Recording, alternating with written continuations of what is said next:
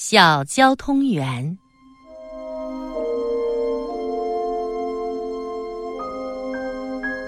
我们在汉阳的龟山脚下安了家，地下党的县委机关就设在我们家里。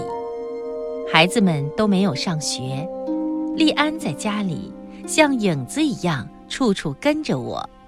他老是委屈地说：“妈妈，爸爸怎么不给我任务呢？”交通员老赵被敌人抓走以后，孩子的爸爸派利安把两封要紧的信送到鹦鹉洲去。他机警地完成了任务，以后利安就成了我们的小交通员。腊月里，寒风凛冽，大雪纷飞，利安冒着风雪把报纸和文件送到工人住宅区，一天得跑十几里路。孩子对鹦鹉洲一带非常熟悉，每所房子几乎都进去过，跟每个工人都打过交道，成了那里最受欢迎的客人。每次回来，利安总要带回一点好吃的东西，糖果啦、麻花啦，都是工人们送他的，他舍不得吃，带回来分给弟弟妹妹。只有一件礼物。他自己留下了，那是王叔叔送的一对褐色嘴巴、黄色眼睛的斑鸠。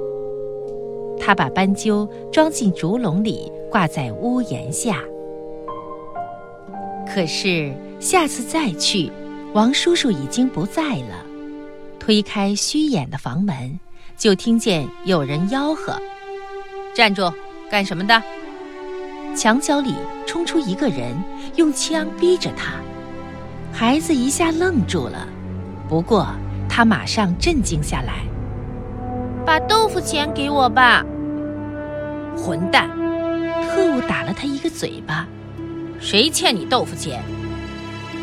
孩子哭着嚷开了。你不讲理！我爹病了，叫我来收十八号的豆腐钱，你不给还打人！你瞎眼啦？这是十七号。再不滚，崩了你！孩子趁势退了出来，他怕再遇见敌人，忙跑到僻静的地方，把文件烧了。随后，悄悄回到十七号门前，在墙壁上画了个记号。利安回到家，把事情的经过告诉了爸爸。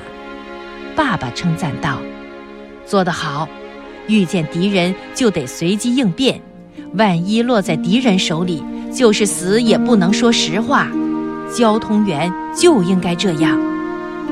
孩子全神贯注地听着父亲的教导，一字一句都牢牢地记在心里。